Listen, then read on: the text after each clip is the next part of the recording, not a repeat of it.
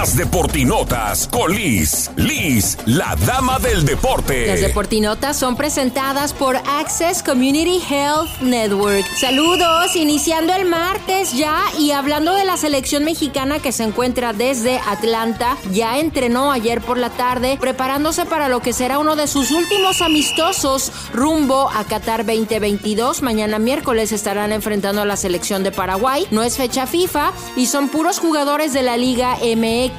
El Tata Martino confirmó que Emilio Lara, este lateral del América, está entrenando, a pesar de que decían que tenía una lesión, pero ya está entrenando con el plantel. Varios jugadores de Chivas fueron convocados, Alexis Vega, el Nene Beltrán, el Piojo Alvarado y de último momento ingresó Saldívar, tomando el lugar de Henry Martin que se lesionó. ¿Cómo vive este momento con la selección? Aquí lo que dijo Alexis Vega.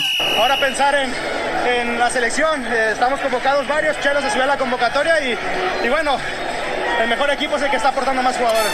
Sin duda, esta será una de las últimas oportunidades para el Tata Martino de ver a los jóvenes talentos que pueden colarse en ese último llamado rumbo a Qatar. El caso de Nene Beltrán, de Luis Chávez, de Kevin Álvarez y de Acevedo, que quieren estar en esa última lista de 26 con la selección mexicana en Qatar 2022. Recuerden que para más información estamos en contacto en mis redes, Liz Liz con Z, Dama Deporte. Las Deportinotas son presentadas por Access Community Health Network. Descubre cómo estar saludable ayudará a que tus niños tengan un ciclo escolar exitoso. Haz tu cita hoy en achn.net.